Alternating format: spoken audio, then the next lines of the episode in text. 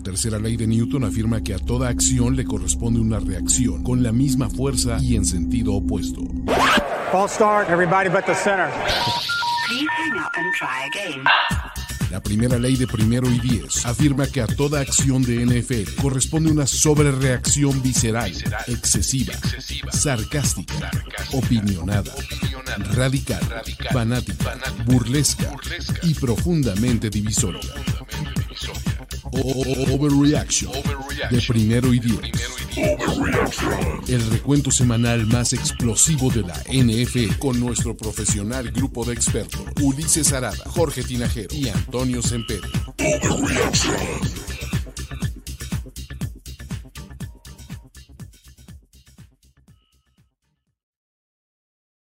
Amigos, bienvenidos a este nuevo Overreaction edición super fin de semana de Wildcard, ¿no? Porque qué, qué, qué grandes partidos, qué partidos, qué historias, qué narrativas, qué mame nos dejó esta semana de Wildcard de los playoffs de la NFL 2022. Como siempre, y separados porque pues, es momento de estar separados, está mi queridísimo Jorge Tinajero, la voz de la razón. Y qué grande fue Benito. ¿Cómo están, amigos? Muy buenas tardes.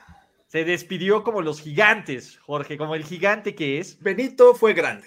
Exacto. Pero nadie más grande que Kyle Shanahan, Jimmy Garoppolo y Divo de toda la vida. Te amamos. ¿Cómo estás, Toño? Bien, aquí festejando a mi divo, a mi divo adorado. Y un poco eh, justificando a mi Jimmy, mi Jimmy adorado, y tirándole cake a Mikael, Mikael despreciado, pero pues es lo que hay. Es lo que hay. Y aún así, por muy del riel que juegue en el último cuarto, Jimmy G va 3-1 en los últimos cuatro juegos de playoffs. Árranse, perros. Como haya sido como haya sido, Jimmy G solo sabe ganar. Pero bueno, que tenemos cinco partidos porque hoy se cierra la super semana de Wildcard con el Arizona contra Los Ángeles Rams. Pero arranquémonos y welcome to the jungle, baby.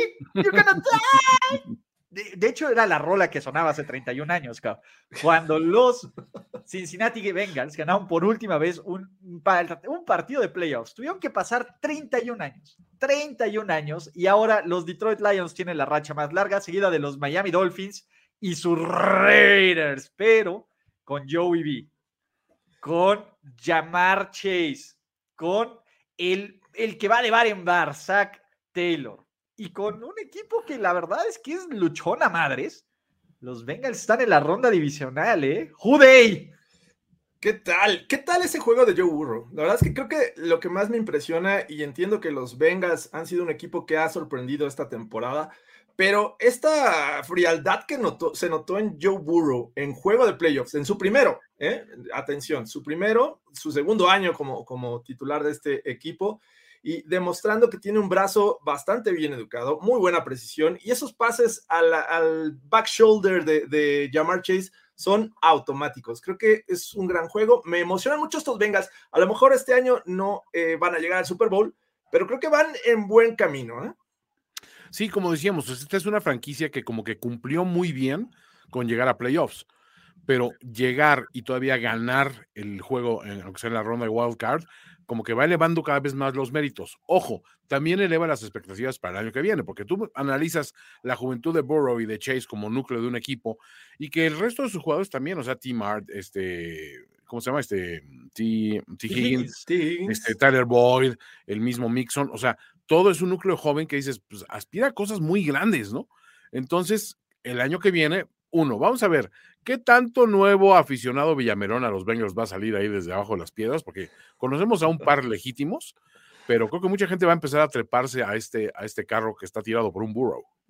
¿Sabe? Le dejaron ir la de Burrow. A, a mí, la verdad, eh, sobre todo la primera mitad, esta ofensiva eh, salió a, atacar y atacar fuerte, ¿no? Eh, evidentemente, pues bueno, ya hablaremos del rey de las terceras oportunidades, de las cuartas no tanto, no es, no es Justin Herbert, pero antes de eso, Jorge, defíneme, tiene un brazo educado, o sea, lee, come, se limpia la boca, come con Claro, la, con la claro, boca claro. cerrada. ¿Qué Es es tener un brazo educado, Jorge? Explícame.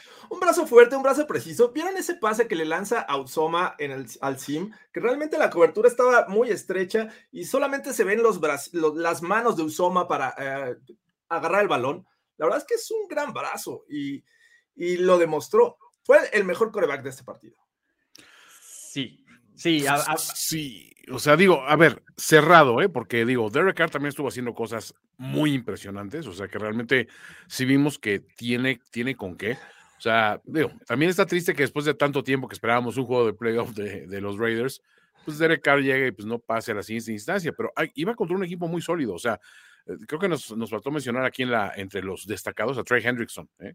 O uf, sea, digo, sinceramente, Hendrickson está también muy a la callada, porque no es, no es un equipo aparte que tenga mucha exposición mediática. O sea, pero la callada está haciendo cosas muy cabronas. O sea, creo que este equipo, si lo ves así en este momento, dices, te tiene que gustar el potencial a futuro muy cabrón. Y, y el tema, ya vamos a hablar de los fails, ya vamos a hablar de la gente que se merece nuestro total y absoluto desprecio, empezando por Jerome Booger y su All Star Crew, que, a ver, el pitido se escuchó antes incluso de que el balón volara, pero seamos realistas, a ver, la bola que lanza era un pase de touchdown, hubieran pitado o no. O sea, fue una idiotez pitar, se debió haber repetido la jugada, pero si en este cochino mundo existiera la justicia, hubiera vuelto a ser un touchdown. Sin embargo, eh, hay que hablar de los Raiders, porque los Raiders hicieron todo lo posible para perder este juego en múltiples ocasiones, castigos, entregas de balón, eh, malas decisiones de, de la ofensiva, eh, esto, y aún así se quedaron a una jugada, bueno, a 10 yarditas, 9 yarditas de empatar el partido. Carlo dice, Toño, me parece que Car tiene un muy buen partido hasta los últimos cuatro pases. Los últimos cuatro pases, cuando convierte, sí te he dicho que es buena en terceras oportunidades, Jorge. ¿Lo, lo has escuchado en algún lado o no? Sí, pero desperdicia primeras y gol, que, que por ahí es el, el tema, ¿no? El Realmente- se la mamó. ¿Por qué?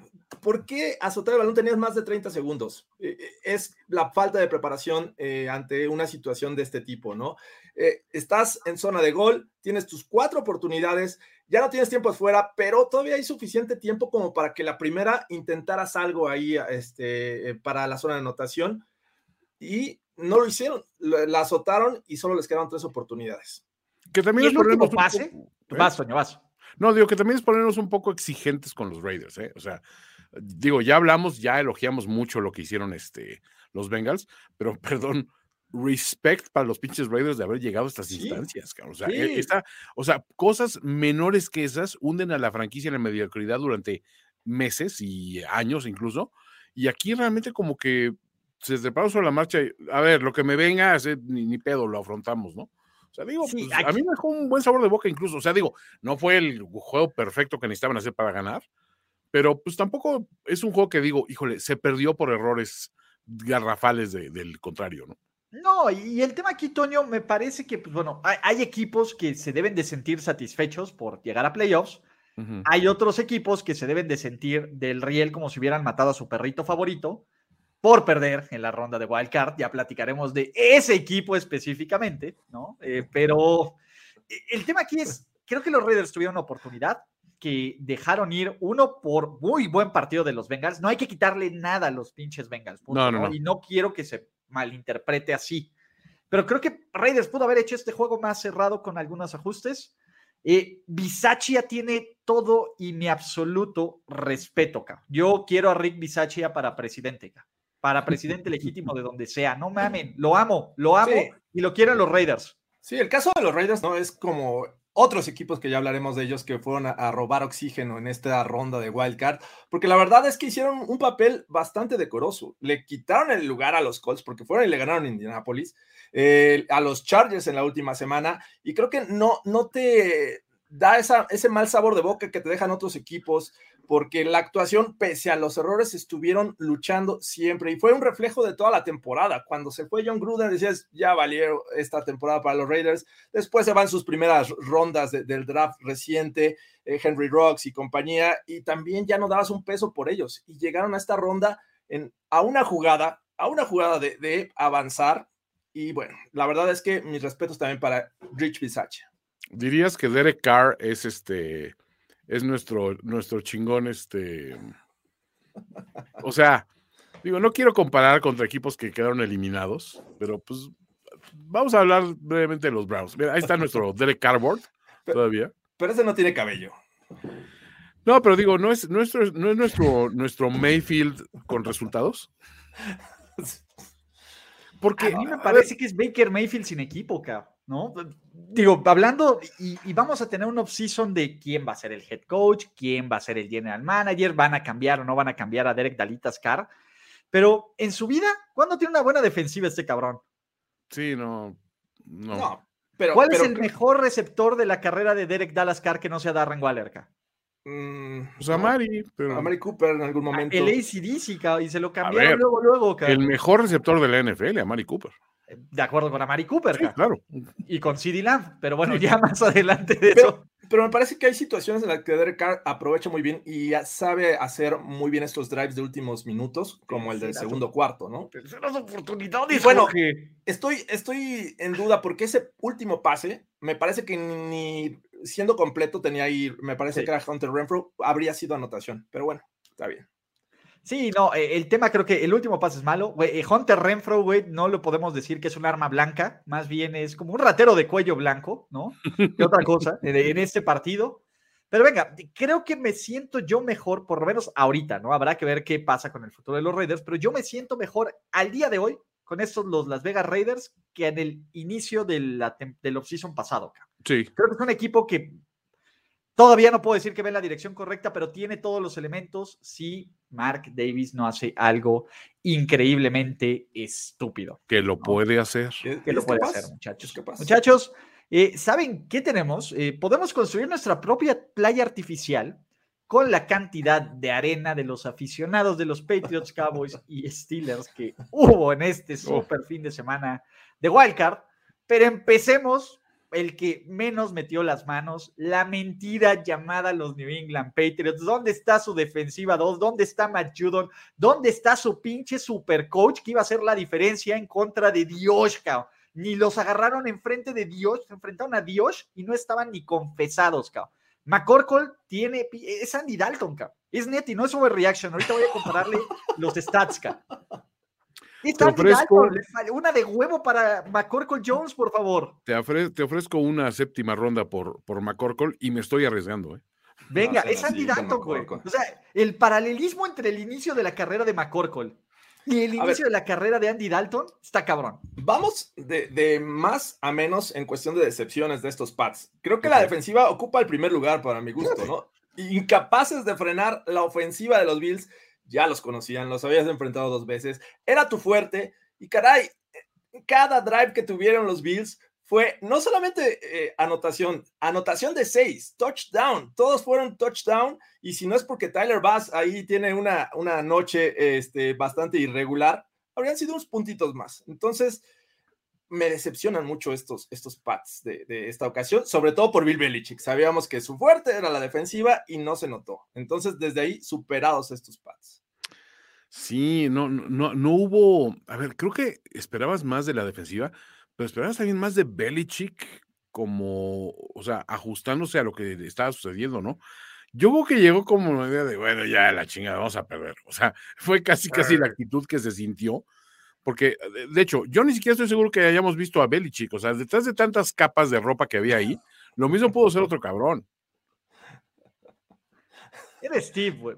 Vamos a empezar con lo primero, güey. El mejor jugador de, de la defensiva de los New England Patriots contra los Bills se llamó el pinche viento de Orchard Park, cabrón. Sí. Porque si quitamos ese partido, Sí, en los últimos dos juegos, los Bills no despejaron ni una perra vez en estos partidos. Hace cuatro semanas habíamos dicho que era el primer partido de la vida de Bill Belichick que no forzaba una patada de despeje del rival. Este fue el primer partido en la perra vida de la historia de la NFL en que un equipo no patea goles de campo, no patea de despeje, no tiene entregas de balón. Fueron touchdowns o se acabó el partido. Imagínense, Mitchell, la única conversión de tercera oportunidad que no convirtieron los Buffalo Bills fue el knee down del MVP Mitchell Trubisky. Ya vamos a hablar de los Bills y de todas las loas que queramos, pero uno, ¿dónde chingados está Matt Judon? ¿Se acuerdan de lo chingón que era Matt Judon? Se quedó en el bye week. JC Jackson, el, el All Pro, se lo mega comió Stephon Diggs. Christian Barmore no pudo taclear a Josh Allen y eso que pesa como 30 kilos más, cabrón. ¿Dónde están todas estas superestrellas? McCurdy perdido, ¿Dónde está este super roster y dónde está esta defensiva 2 del NFL? ¿Y dónde está este Bill Belichick que te anula tu mejor hombre? Dioshito Allen, cinco touchdowns, cuatro pases incompletos. En su cara, Pats. Splush. Totalmente de acuerdo. Creo que es una grave, una muy mala actuación de, los Pats a la defensiva. Pero bueno, creo que de todos estos eh, fallos y errores que, tuvieron los Pats, creo que Mac Jones me parece que está casi hasta abajo. Ese, ese, pase, la verdad es que fue un gran acierto de Micah Hyde. Parecía que se ponía 7-7. Le el, faltó pase, del huevo del mundo. El pase era, era al lugar. Entonces fue una, me parece que una, una gran jugada de Micah Hyde. Sí. Eh, y que, que, eso cambia el rumbo de las cosas. No sé si hubieran con esa anotación se habría puesto esto más parejo, pero sin duda creo que lo que le tiraban los Pats era no irse abajo por dos drives y cuando ya le dan esta, esta segunda anotación de los Bills, todo se viene para abajo y ya no, no tienen capacidad de respuesta. Los Pats en 2021 no tuvieron capacidad de respuesta, era ponerse arriba y manejar el juego con Mac Jones. No era Mac Jones el que tenía que llevar el peso de la ofensiva y los Bills jugaron a eso, a ponerles el juego a Mac Jones y salieron ganando. Sí, pero digo, creo que una cosa es capacidad de respuesta y una el que al menos hagas algo más que, o sea, siquiera les la boca, no le respondas, no nomás hacer un, mm", ¿no? O sea, pero es que no, vimos ni eso. O sea, los pases de Mac Jones, empezando por ese, iban más atrasados que la refinería de dos bocas, güey, o sea, de entrada.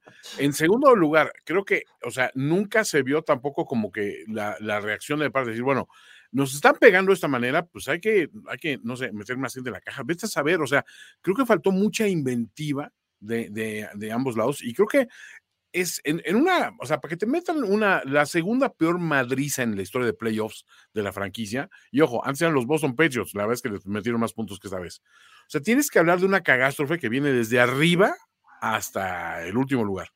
Y yo no tanto podría Mac como que en el último término de las decepciones. ¿eh? Creo que sí lo pongo un poquito más arriba porque sabíamos que podía ser mucho más que eso. O sea, y tampoco fue que lo hizo por, por, una presión encarnizada de los Bills. O sea, creo que, creo que se vio mal desde un principio. Eh, sabíamos que el, clima no iba a ser tampoco factor, porque digo, pues están, son equipos de, clima así, de estadios abiertos. Y sin embargo, como que dices, unos se presentaron a jugar, pero más que a jugar, los Bills se presentaron a exorcizarse, güey. O sea, como dijeron, estos güeyes nos van a pagar cada uno de las pinches idas a playoffs que han hecho desde que nosotros nos hemos quedado fuera y puta, se los vamos a cobrar, pero con sangre, cabrón. decía Ryan Clark que estaban pagando el precio por los pecados de sus ancestros, estos Pats. Y pues, creo que así fue. Por la de Brady. Y señores, esta fue la principal razón por la que los Buffalo Bills ganaron. Se los voy a poner. Fitzmagic. Güey, había Fitzmagic en el puto estadio, cabrón. Ya con eso. O sea, eso cuenta por tres touchdowns. Pero, y de todas formas, mientras usted dormía, ya metieron otros cuatro touchdowns los Buffalo Bills. A ver, Buffalo salió a mandar el mensaje claro que tenía que salir a mandar. Y lo habíamos dicho también. Los Bills eran especialistas en romperle los cinco equipos malos. Su margen de victoria de 22 puntos de esta temporada del NFL es: vamos a abusar de los timis del mundo.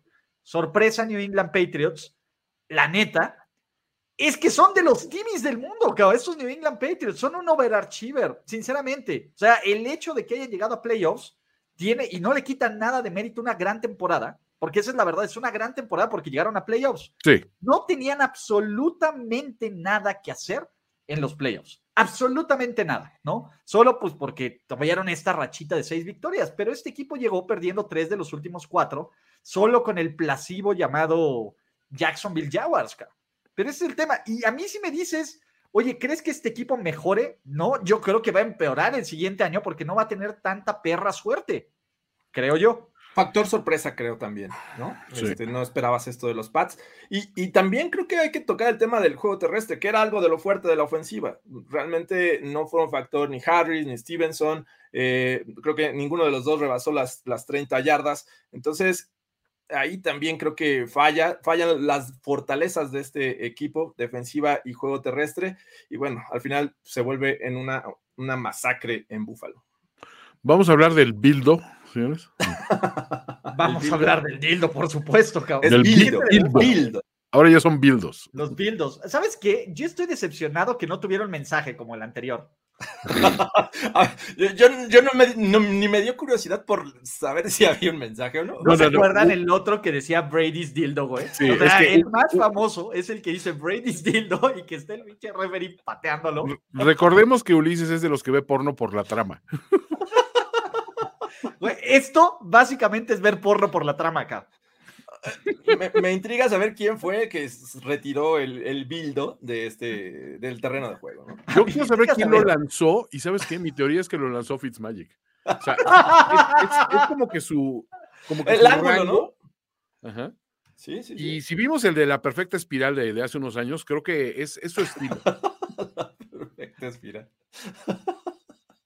A ver, señores, yo antes de... No, lo del dildo fue maravilloso. De- debería haber una toma así como este, en, NFL Films que se ve el balón como eh, está en zoom y después se va alejando hasta que llegue hasta el receptor. Ah, Kendrick Bourne, ¿no? Fue cuando anotó Kendrick Bourne fue cuando lo aventaron. Mi punto es, eh, yo estoy bien de- intrigado de cómo le hacen los fans, los fans de los Bills, para porque supone que tienes que llevar tu bolsita este, Transparente. transparente, güey, toda la madre, y te catean en el estadio. Sí, pero espérate. Si, si eres un. ah, ah, te voy a decir, creo que tienen que empezar a investigar a todos los Pitochi que fueron al estadio. O sea, chequen si Alfredo Adame fue al estadio, una cosa así. Porque digo, se lo pone ahí y dijeron, bueno, ese güey está muy, es- está muy emocionado por ver el juego. O sea, cuando te catean, dices, pues está bien, no lo vas a cuestionar. O Fitzmagic en la barba podría también. Eh, en la barba puedes poner, güey, o sea, déjate el libro. Una muñeca inflable. Aparte, ¿qué no vieron? ¿Quién fue el que recomendó que se pusieran el Viagra para el frío, güey?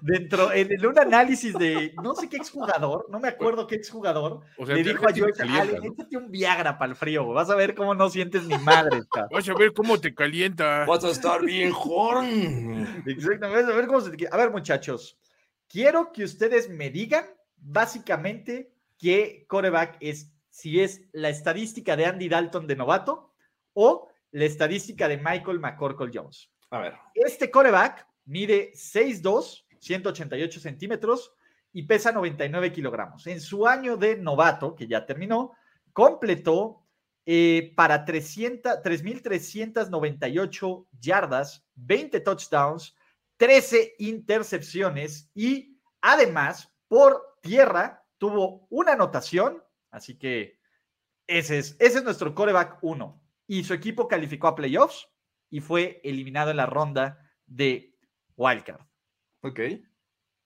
Andy Dalton o Michael McCorkle Jones. Dalton. Mac Jones. Jorge Tinajero, estás en lo incorrecto. Es ¡Ah! Andy Dalton. Es Andy Dalton porque podrían estar completamente eh, confundidos. Mac Jones mide 1,90, no 1,88 y pesa un kilo menos. ¿no? Mac Jones convirtió en un partido más 3.810 yardas, 3.801 yardas, 22 touchdowns y las mismas 13 intercepciones con un intento de promedio de pase de 7.0 y evidentemente por tierra, nuestro queridísimo Michael McCorkle Jones no anotó. El touchdown por tierra fue lo que los desvió, muchachos. Pero son separados al nacer estos hijos, muchachos. Ni hablar. Pero bueno, Me ¿no? falló. Eh, Búfalo. Madres, güey, ¿ya los metemos al Super Bowl? Tengo, tengo mis dudas todavía. Creo que eh, tiene mucho, eh, mucho peso el, el que hayan enfrentado a los Pats, rival divisional y muy odiado. Y creo que vimos eh, algo que, que no necesariamente va a representar lo que vamos a ver en la siguiente semana. Entonces, todavía tengo mis dudas con los Bills, pero pueden ganar en Chiefs, ya lo hicieron en la temporada regular. Pero me cuesta todavía trabajo creer en ellos. Sí, se ve complicado. O sea, es que es una prueba muy cabrona que digo, ya la has franqueado, pero como eh, sabemos que Andy Reid es muy bueno jugando un segundo juego contra alguien que le, que le ganó, ¿no? Entonces, o sea, digamos que lee bien a su rival, ¿no? Pero sí me gustó. A ver, los Bills saliendo como jugar, jugaron este, contra los Pats, le ganan a quien, a quien quieras, ¿eh? O sea, realmente de ese calibre lucieron, y no solamente por, por las jugadas por aire de, de, ¿no? O sea, creo que también es muy difícil de parar a Dios Allen. O sea, es un güey dimensiones big benescas, pero con movilidad, cabrón. Eso está muy cabrón. Sí, y les voy a decir algo, perdónenme, a, ver, hay de madrizas a madrizas, güey. La madriza de Buffalo es un juego brutalmente dominante ofensivo que. Kansas City no tuvo. ca. Kansas City tuvo sus altibajos y anotó en, en 691 segundos. Hagan el cálculo de cuántos son 691 segundos, pero cinco touchdowns. Pero el tema aquí es pinche Búfalo, güey. Once Jugando así, yo no veo ni quién le pueda meter las manos. Punto. El tema es que no van a jugar siempre así. Salud. A mí me parece que es la victoria más sorprendente de todo el fin de semana, ¿no? Algunos esperábamos Madriza, nadie esperaba esto, y creo que Buffalo, a diferencia de Kansas City, tiene una defensa mucho más confiable, pero ya platicaremos al respecto, porque hablando de equipos, amigos, que estaban felices por estar aquí, Jalen Rigor, Jalen Hurts, Nick Siriani y sus Fly Eagles Fly on the road to the offseason. qué mala onda. La, verdad es que, pues bueno, esperábamos que pasara esto en Filadelfia, ¿no? Eh, dentro de todos, eh, también el premio por participar, bienvenido a los playoffs, vete de aquí, es para Filadelfia, ¿no? Porque le tocó con un equipo de Tampa Bay que oficialmente jugó su primer juego de casa en playoffs en la era Tom Brady, porque el Super Bowl es campo neutral, ¿sí? Eh, ya saben, esas pequeñas nimiedades de la NFL y datos curiosos, Tecnicismos. Tecnicismos, exactamente, ¿no? Porque el Super Bowl es partido en campo neutro, aunque sea en el Raymond James. Y Tampa Bay también en tres cuartos, ¿no? Eh, el, el, el pan se acabó el- desde el minuto 10, igual que en Buffalo, y pues solo ocurrió. Ba- Básicamente, qué gran semana para varios de los ex equipos, ex equipos de Fitzmagic. Sí, sí, una barbaridad. Pues, pero Cincinnati ganó, ¿no? Sí. Ex equipo de Fitzmagic. Buffalo ganó. ganó. Los, eh, ¿cómo se llama? Los Tampa Bay Buccaneers ganaron. Eh, Él jugó en, Rams y en los Cardinals. Quiero. No jugó en los Cardinals, Solo solo, en los Rams. los Rams, Jorge. ¡Ay, caray! fin Bueno, de pues, semana, Fitzmágico. Oye, pero hablando de, de los Eagles, creo que ya eran unos ganadores. Estar en playoffs, nadie los veía en esta, esta ronda de Wild Card. Eh, y pues la verdad es que es lo que nos está dando este nuevo formato, ¿no? Estos equipos que van a entrar y que no tienen calibre de playoffs. Me parece que los Pennsylvania Boys de, este, de esta ronda de, de Wild Card eh, demostraron por qué no deberían estar aquí. Y creo que bien por, por la defensiva de los Bucks, creo que es lo que más destaco la forma en que les jugaron, porque sabían que lo fuerte de Filadelfia era el juego terrestre, sobre todo lo que te podía aportar Jalen Hurts. Le bajaron safeties, eh, este Winfield jugó muy bien, y por ahí eh, Joe Tryon eh, también fungiendo como este defensivo que podría ser espejo a, a Jalen Hurts. Me parece que en general jugaron bien esta defensiva. Se volvió a ver calibre de playoffs, pero todavía tengo mis dudas porque eran los Eagles. Pero vamos a ver qué tal funciona este, eh, para el próximo rival, que lo conoceremos esta noche. Pero creo que dieron lo que tenían que dar estos Eagles y pues perdieron simplemente. Sí, como que también quitaron un poquito el pie del acelerador después, o sea, con todo que no fue un inicio relampagueante, con eso les alcanzaba. Y creo que hay un punto donde tienes que elegir un poquito tus batallas, qué tanto te vas a, eh, eh, o sea, digo, no tenían que probar nada apaleando al rival. Y otro, fue un, un, partido que potencialmente puede tener consecuencias porque, digo, las lesiones se hicieron presentes ahí, ¿no? Con, con, sobre todo en la línea, que es algo que a Brady le duele mucho. O sea, las líneas de Brady siempre tienen que ser impecablemente elegidas y aparte tienen que llegar sanas. ¿Estás diciendo cocainómano, Jorge Toño? Le estás diciendo cocainómano, como que, que perfectamente delineadas y elegidas. No, bueno, a ver, o sea, digo, cada quien, si, si, si tú eres como de, de, la, de la, escuela de, de, Tony Montana, de... Sí, no, bueno, del pastelazo, no, pues no. No, pero la verdad es que, o sea, honestamente creo que Brady siempre se ha distinguido porque en las temporadas que ha lucido bien, sus linieros han estado sanos uh, y han llegado, o sea, y han sido eh, cuidadosamente seleccionados como aguacatitos de, de, de guacamole, para decir, este está en su punto para realmente darnos lo que necesitamos de él. Y creo que, o sea, digo, de, de momento cuando vimos la lesión ahí en la, en la línea de este, ¿cómo se llama? De, Wirfs. De, de Wirfs, este, dices, bueno, puede ser esas victorias costosas. Vemos que regresó, al parecer no es nada de gravedad, pero sí es un equipo que tiene que cuidarse porque no llegan como llegaron el año pasado, que llegaron súper completos y con una profundidad brutal en todas las líneas. Ahora sí, como que dices, tienes que cuidar un poquito más el personal y se demostró porque estuvieron corriendo con, con Gio Bernard, con Bond, o sea, usaron otras armas a las que les conocemos porque también tienen que estar equilibrando las cuestiones, ¿no? Ahí. Aquí el tema es, eh, pues medianamente pues, a medio gas, este equipo parte, eh, parte cráneos, anota Mike Evans, anota Gronk, eh, la defensiva. A mí, si yo con algo me quedo, es Filadelfia venía como el mejor ataque terrestre de la liga. Si le quitan el acarreo en el último cuarto, ya echando la hueva de Boston Scott de 34 yardas, este equipo con trabajo supera las 70 yardas. Aparecieron todos los héroes, Devin, eh, Devin White, eh, Lavonte David, eh, Shaq Barrett eh, haciendo más que cualquier defensivo de los Broncos en los últimos 70 años. No, desde el Super Bowl 50. Fue un error, fue un error dejar ir a Shaq Barrett. en Damon Consu, Vita Bea tirando como muñeco de trapo a, a, Jason Kelsey. En general, eso es cuando yo quiero ver el barco medio lleno. También fans de los Eagles y de la NFL en general, párenle al su pinche mame de que Jalen Hurts no sirve. No mamen. No mamen, relajen tantito su raja con el hate a Jalen Hurts. Pueden cuando... el hate que quieran a McCorkle, pero no a mi muchacho Hurts. Sí, e, e, es justo cuando yo veo un Jalen Hurts que, que sí le pesan los playoffs, sí le, le, le pesó enfrentar a una defensiva como la de los Bucks. Y Joe Burrow, que se ve mucho más suelto, obviamente no es la defensiva de Raiders, la de los Bucks, pero en esa situación me parece que sí le, le pesó a, a Hurts. Eh, comete los errores. ¿Vieron esa, esa recepción de, de, de Smith? Eh, Brutal o sea, no sé cómo, primero dónde se la pone Hertz y después cómo la, agarra entre sus manos. La verdad es que impresionante. Pero creo que, repito, ya habíamos visto lo mejor de estos Eagles. Ya estaban eh, viviendo eh, este tiempo gratis en la NFL. Sí, yo no soy precisamente un escéptico de, de los Eagles y de Hertz, pero creo que también hay que templar un poquito ciertas cuestiones. Cuando hablamos en la estadística de el mejor ataque terrestre o la mejor defensiva, todo este rollo, tenemos que tomar en cuenta que muchas veces las estadísticas se ven alteradas drásticamente por quiénes son tus rivales.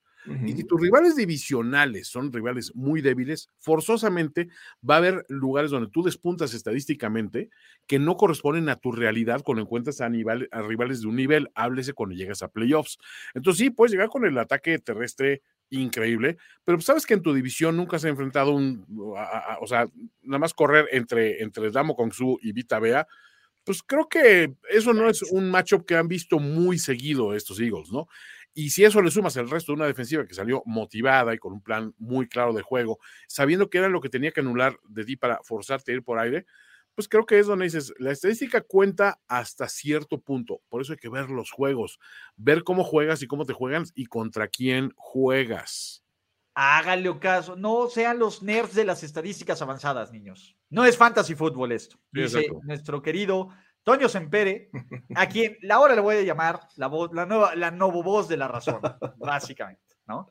Eh, Jalen Rigor haciendo honor a ese bonito 18 que tiene de Nelson Agolor, que qué bonitas cosas, ¿no? Eh, en fin, creo que Filadelfia, como ya lo hemos dicho, es un equipo que pues está contento por llegar aquí y el futuro es brillante, tiene tres picks de primera ronda, ¿no? Tiene 16, 17 y 19, si no me falla la matemática avanzada, o si no me fallan los, el rumbo, pero, eh, pues bien, ahí dicen que eres la voz del bienestar, ¿Qué tal? 15, 16 y 19. Ah, casi. 15, 16 y 19. Con lo cual, yo soy de la idea de que construyan alrededor de Hertz, pero me dicen que adopto más, que yo adopto más corebacks que el gobernador de Nuevo León, niños. Entonces, entonces, sí, también puede ser. Tengo una debilidad por los corebacks pinches y cutres, pero Jalen Hurts no es ninguna de esas dos cosas. Así que, como, como no lo es Justin Herbert, perros, malditos sean. Pero venga, Vamos a hablar de güeyes que sí son coreback, pinches y cotres. Eh, eh, yo creo que hay juegos que son pinches, mal jugados y estúpidamente entretenidos. Eso podría ser el título del 49ers contra Cowboys de la ronda de Wildcard, de este super domingo de Wildcard, que por momentos, seamos realistas, San Francisco le pintaba para una madriza, pero no podemos confiar en que Kyle Shanahan termine el último cuarto si limpio, perro, siempre va a ser algo. Jimmy G, ya sabemos que va a tener una de esas eh, Jimmy's Special, por así decirlo. E, esta jugada o estas dos jugadas que dices, pinche Jimmy, ya metan a Trey Lance. Pero el cabrón gana. El dude gana. Y Mike McCarthy, Kellen Moore, Dak Prescott y muchos de los How about them Cowboys nos mostraron la calaña y la, y la tipo de jugadores y de personas que son en situaciones críticas. Estos Cowboys, es overreaction, no van a, a aspirar absolutamente nada mientras Mike McCarthy esté al frente de este equipo.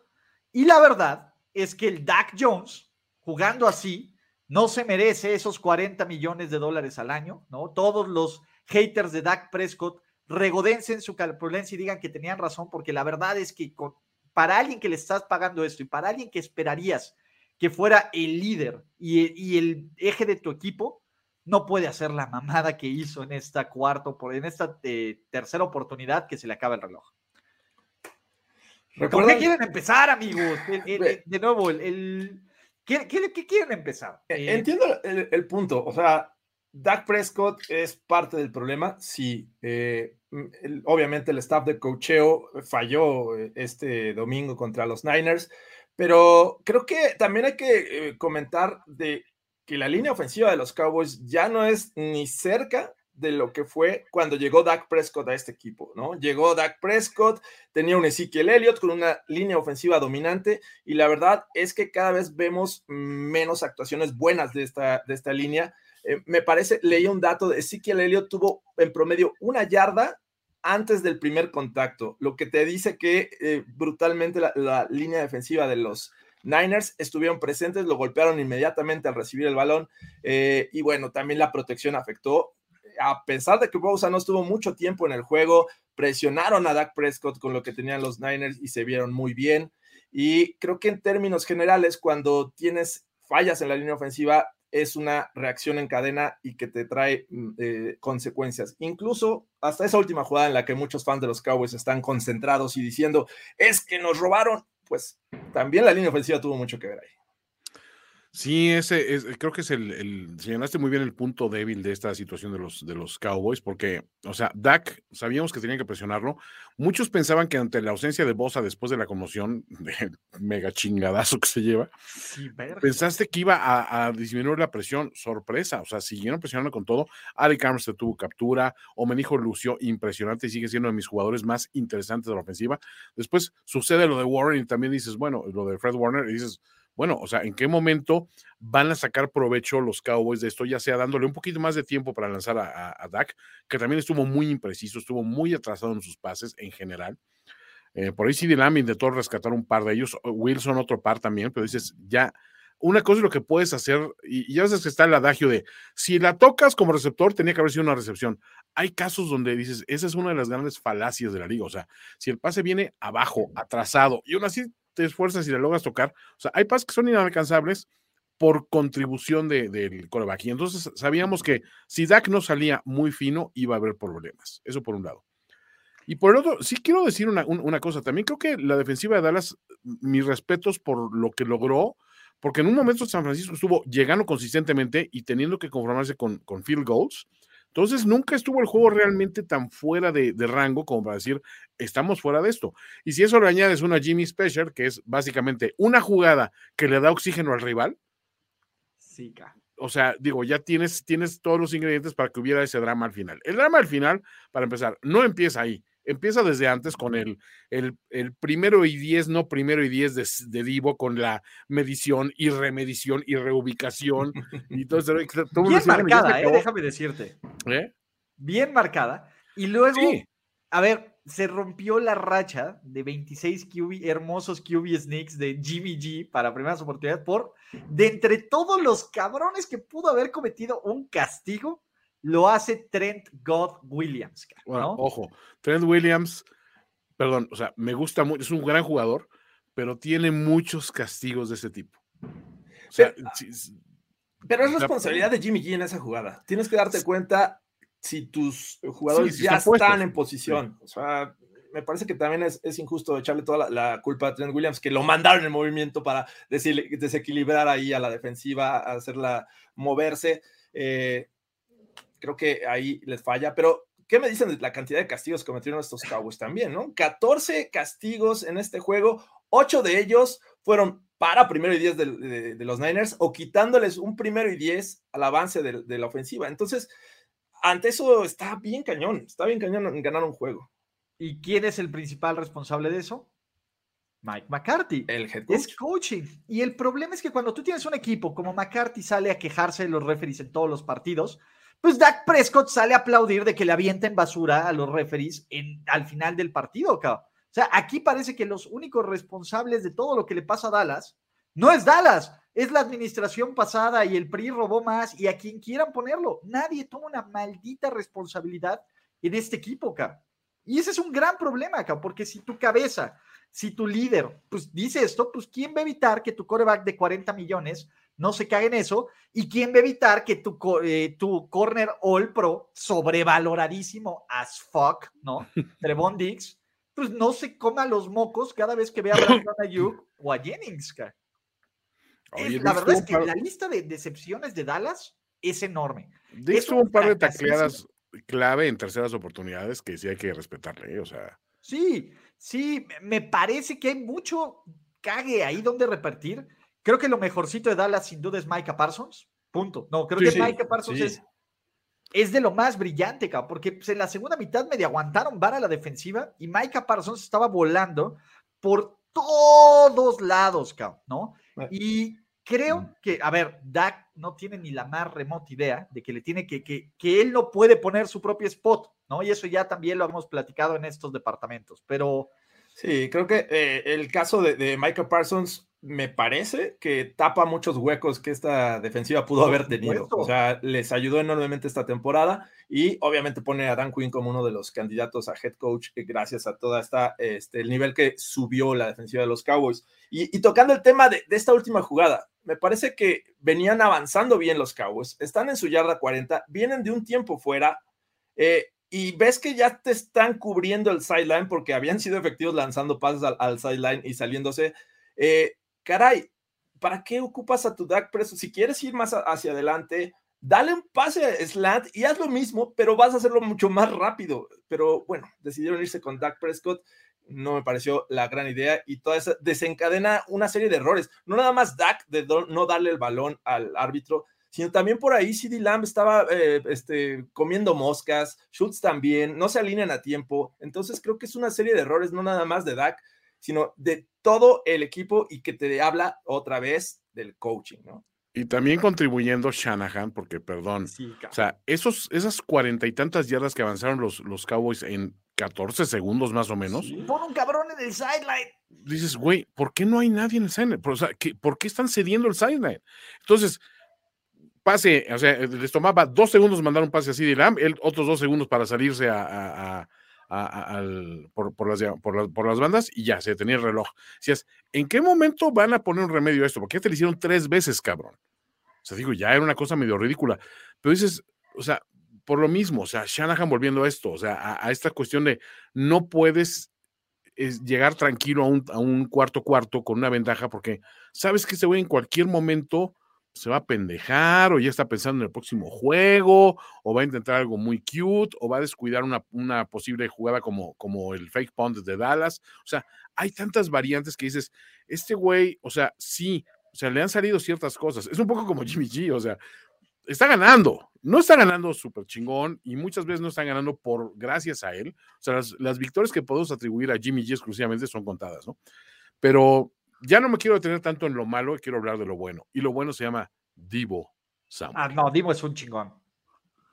Y, es un y me parece chingón. que el play calling de, de, la primera mitad de los, de los 49ers es muy chingón, cabrón. Uh -huh. O sea, creo que la primera mitad de los San Francisco 49ers es dominante, cabrón. El, la línea defensiva y le hizo, ni siquiera fue dulce y tierno, fue salvaje y terrible. Toda la gente que, a ver, de las cosas más maravillosas es ver a toda esta gente del Cabo Stadium llorar, güey. No sé quién fue el genio de pasar todos los, como el que ves del Kiss Cam, güey, el Cry Cam en Dallas, güey. Qué poca madre, güey, pero qué hermoso, ca, porque aparte estaban llorando como desde cinco minutos antes de que se acabara el partido. A ver, Sí. pregunta. ¿Armas un equipo de, Divo, de puros clones de Divo Samuels contra un equipo de puros clones de TJ Watts? ¿Quién Divo. gana? Divo. O ¿Quién sea, perdóneme. Fácil. A ver, ¿quién sabe lanzar, recibir y atrapar? Ok. Sí, sí, Pero TJ hizo todo también del otro lado. Bueno, eh, lo- Pero ¿quién le- a ver, ¿quién va a anotar, cabrón? De Lo destacado de, de Divo es que sabes que, que van con él, sabes que, que van a atacarte o por tierra o por pase, y aún así es efectivo. Entonces creo que sí, yo me voy con el lado de los Divos. Divo el efectivo. Divo el efectivo. Eh, ¿Cuál es el tema de estos 49ers? Bien lo dijeron, lesiones. ¿Cuál es la bronca? Juegan el próximo jueves en la pequeña Francia, ¿no? Eh, Perdón, el El próximo sábado, en la pequeña Francia, discúlpenme.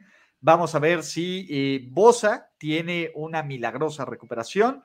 ¿Qué pasa con nuestro querido Fred Warner? Y evidentemente los fans de los Packers tienen que estar tensos, pues, porque si alguien los tiene de hijos en playoffs en los últimas, en la última década, se llaman los San Francisco 49ers, pero vayamos a la fiesta de retiro, o por lo menos no, porque está sonando el fierro viejo que venda, y Toño Sempere, qué bonita forma de retirarse, ¿no? Con un bonito homenaje a la temporada 2022, los Kansas City Chiefs le soltaron tres o cuatro intercepciones de las manitas a Big Ben, pero por segunda ocasión en los playoffs de estos Pittsburgh Steelers se hunden en una desventaja 35-7, de la cual no pueden salir. Aunque agitaron sus toallas muy fuertes, descubrieron que no puedes no parpadear y agitar tu toalla al mismo tiempo. Y estos Pittsburgh Steelers, al menos no se llevaron la putiza de su vida que se metieron los New England Patriots. Pero, pues bueno, también les dieron su medallita de gracias por participar en los playoffs y vámonos al off-season. Sí, ¿qué tal? ¿Qué tal esta eh, despedida? Eh, estaba prácticamente recibiendo un tratamiento Dan Marino, este, como justamente los Jaguars se la dieron en su último juego en la NFL. Eh, y creo que fueron más peligrosos y se sentía más la confianza de anotar puntos cuando estaba la defensiva de los Steelers que la ofensiva. De sus siete drives que tuvieron en la primera mitad, cinco fueron tres y fuera. Era una actuación terrible por donde la quisieras ver. Hasta los ajustes no le salían, no le entendían a, a Big Ben, lanzaba pases malos. Y bueno, creo que eh, también hay que argumentar de los Chiefs que no están siendo este equipo dominante de principio a fin. Tuvieron su momento ya cuando recibieron esta anotación eh, de TJ Watt y despertaron y empezaron a ser efectivos y le encontraron la forma porque sí, los Steelers trataron de ser creativos a la defensiva, le pusieron más defensive backs que linebackers y eso lo sacó un poco de, ritmo a estos Chiefs pero me parece que eh, duró muy poco la, alegría para estos fans y se, se, vinieron abajo. Ya poco pudieron hacer. Realmente era igual que los Eagles. No era un equipo que debió haber calificado a los playoffs. Sí, era de esos juegos de inevita in inevitabilidad. O sea, porque analizas el arranque flojón de, de Mahomes, porque andaba como, como, como destanteado, como norteado. Eh, y de repente viene esa jugada con el, con el, el fumble que, que, TJ anota. O sea, entonces digo, ahí está la ofensiva, Ulises. La, la mejor ofensiva es la defensiva. Este, y en algún momento creo que había, hubo, hubo gente, y si eso sí lo vi entre amigos de Steelers que decían, güey, ¿qué tal que le vamos pegando ahorita y le abollamos la corona? A ver, viejo, ve, ve lo que ha pasado para llegar a este punto. No va a suceder. O sea, esto es una cuestión no de sí, sino de cuándo. O sea, o sea, y, y definitivamente, Mahomes como que a ver. Sí, Toño, ¿y sabes cuándo fue el cuándo? 691 segundos pasaron entre el primer touchdown de Kansas City y el quinto touchdown de Kansas City, 690, con 691 segundos. 11 minutos estos, y medio, 11 minutos y medio le bastó. Le bastó a los Kansas City Chiefs para acabar este partido, ¿no? Eh, y la gente, es que la defensiva está bien cansada, cabrón. 691 segundos, no te pueden meter cinco pepinos, güey, en una defensiva con TJ Watt y con Cam Hayward. El pedo es que los únicos que salen a jugar son TJ Watt y Cam Hayward. Ah, Kells, los. Minka también. Ah, Minka A está bien veces, ¿eh? este año no fue el mejor de Minka. Minka, Minka está perdido en cobertura y en tacleadas en campo Me abierto. lo dejan solo. Pues, pues, es su chamba hacer el safety, es su chamba, Toño. Me lo deja. Me lo dejan solo. No, es que quieren que haga todo, ¿no? O sea Es que- chamba, Toño. No, eh, mi jugada favorita de este partido tiene que ser Nick Alegrética. ¿no? ¿No? ¿Vieron ese touchdown? Empieza bloqueando a TJ Ah, Watt, sí. aventando a TJ Watt como si fuera un don nadie, cabrón. Y recibiendo el touchdown de Patrick Mahomes. Sí, eso fue muy gracioso. Qué maravilla de jugada acá. Hasta Travis Kells anotó lanzando. Hasta imagínate. Travis Kelce anotó lanzando. Kansas City se puso cute. No le salió una wildcard, una wildcat, que fue el touchdown. Pero fuera de eso, Pittsburgh nunca tuvo oportunidad. ca. La ofens- y, y creo que Pittsburgh. Ok, Benito se vio muy mal, cabrón, y es el final Sí. de la carrera de Benito, y eso no le quita una carrera de Hall of Famer. Sí, no. Pero Benito es uno como de 10 problemas que tienen, cabrón, en este roster. Sí. Bueno, ya no. Ya es problema de alguien más, de su esposa. Ya son nueve.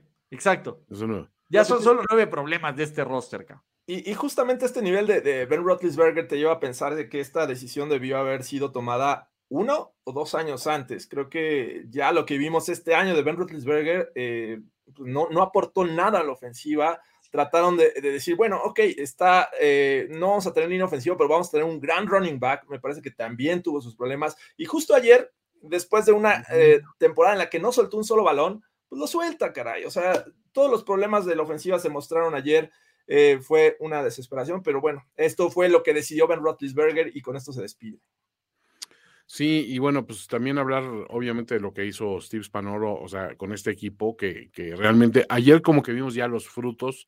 Digo, si bien no es, no es un adversario que te va a poner súper a prueba, pero sí tienes que demostrar que tu defensiva está bien instalada para lo que viene, ¿no? O sea, obviamente la prueba de fuego es contra Buffalo, definitivamente, pero tienes que sentirte un poco tranquilo, decir, ya no estamos, para empezar, no estamos como cuando arrancó la temporada, que eso sí era trágico, y ahorita sí estamos en posición de, porque digo, a mí no me engañan, o sea, aquí fue un juego de misericordia de Andy Reid, ¿eh? o sea, que dijo, a ver, bueno, ya vamos a bajar un poquito, vamos, y por eso McKinnon también tuvo unos, unos numerazos, porque dices, ok, vamos a apoyarnos en él y todo este rollo, porque ya no es, ya no es necesario seguir pateando un acelero muerto, ¿no? Andy Reid es un ser humano decente, cabrón. Totalmente, sí. Si hubiera sido Belichick, güey. ¿Ustedes No, creen no, que eso- chico, olvídate, dice, O McDermott. ¿Cuántos le metieron a Marino? ¿Podemos meter 70? Vamos por 70, muchachos, sí se puede. Eh, Breaking news, muchachos. De acuerdo con Kyle Shanahan, eh, tanto Fred Warner como Jimmy G están recuperándose de lesiones. Tienen buena posibilidad de jugar este sábado. Hay que ¿Jimmy ver. G si o Nick Bosa? No, ¿qué? No, Nick Fred Bosa, Warner eh, y Jimmy, es que- que están, ves que Ah. está lesionadito. No, Jimmy de su pulgarcito, dedito. de su pulgar, sí. Por eso, Sí. no, por, eso, por eso no agarra bien el balón y los vuela, cabrón. No es porque sea pendejo. No, no Jimmy es por eso. Entonces, Pero eh, el punto es ese. Me parece que Andy Reid se avienta un super play calling, ¿no? Otra vez estos héroes anónimos, ¿no? Los Jerry McKinnons, los Byron Pringles del mundo. Eh, el tema es Pittsburgh, te voy a decir algo. O sea, fue una putiza, fue todo. Creo que Pittsburgh lo tomó como lo tenía que tomar de frente. Y me parece que Mike Tomlin, independientemente les caiga bien o mal, son las palabras de clase que tiene que decir. Antes de empezar, güey, vamos con lo evidente, güey. Hats off a los Chiefs, güey. Son un equipazo, nos metieron el rielga. Ahora sí, ¿qué sigue? ¿No? Entonces, a mí me parece que, pues bueno, Pittsburgh tuvo una enorme cantidad de suerte de llegar aquí, ¿no? Yo no sé si. Creo que Pittsburgh también es otro candidato de ir a la baja, ¿no? Está Benito, sí, pero ¿cuántas, cuánta suerte más, cuánta suerte más va a tener? Eh, y creo que pues, también no van a tener un super pick como para sacar esto, a menos de que venga Aaron Rodgers o Russell Wilson o alguien más a rescatar la chamba. Pues sí, vamos a ver qué pasa. Sin duda, creo que el tema del coreback va a ser eh, la mayor preocupación en el off-season para los Steelers. Y pues a ver, si van con- son agresivos por algún agente libre o este, buscan obtener a alguien eh, vía trade, porque la verdad es que de no hacerlo, me parece que el proceso va a ser muy largo yéndose por el camino de los novatos. Sí, yo honestamente, o sea, para empezar, no veo a un contendiente estilo Aaron Rodgers firmando con un equipo como Pittsburgh en este momento, o sea, por, o sea, no le ofrece ningún upside, ¿no? Em, por otro lado, o sea, Como dices tú, es uno de muchos problemas. Y creo que pues, pronosticábamos que esta temporada podría ser la primera temporada perdedora para Tomlin. Hubo, digamos que muchos golpes hasta cierto punto de suerte donde se conjuntaron ciertos factores para que no ocurriera. Pero la temporada que viene se ve bien, bien, bien complicada. Bien triste el panorama. ¿eh? Pero, pues bueno, ese es solo de overreaction, muchachos. A lo mejor este es nuestro overreaction de esta temporada. La verdad es que estos Kansas City Chiefs contra Buffalo Bills es lo que, lo que nos va a regalar la vida después de fletarnos este Super Wildcard Weekend, ¿no? Tenemos un Niners contra eh, Packers que también promete. Tampa Bay, pues viendo a ver a quién le hará el dulce amor del que gane esta noche.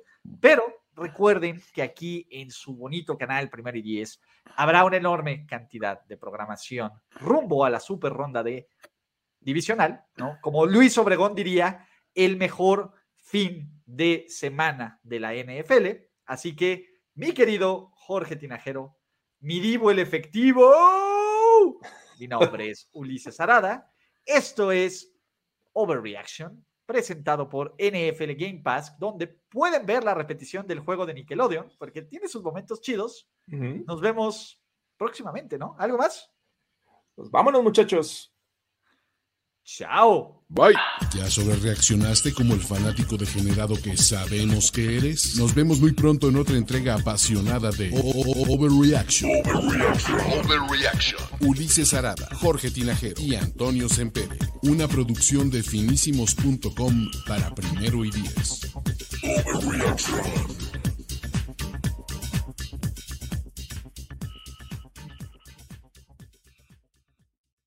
Hello, it is Ryan, and we could all use an extra bright spot in our day, couldn't we? Just to make up for things like sitting in traffic, doing the dishes, counting your steps, you know, all the mundane stuff. That is why I'm such a big fan of Chumba Casino. Chumba Casino has all your favorite social casino style games that you can play for free anytime, anywhere with daily bonuses. That should brighten your day a little.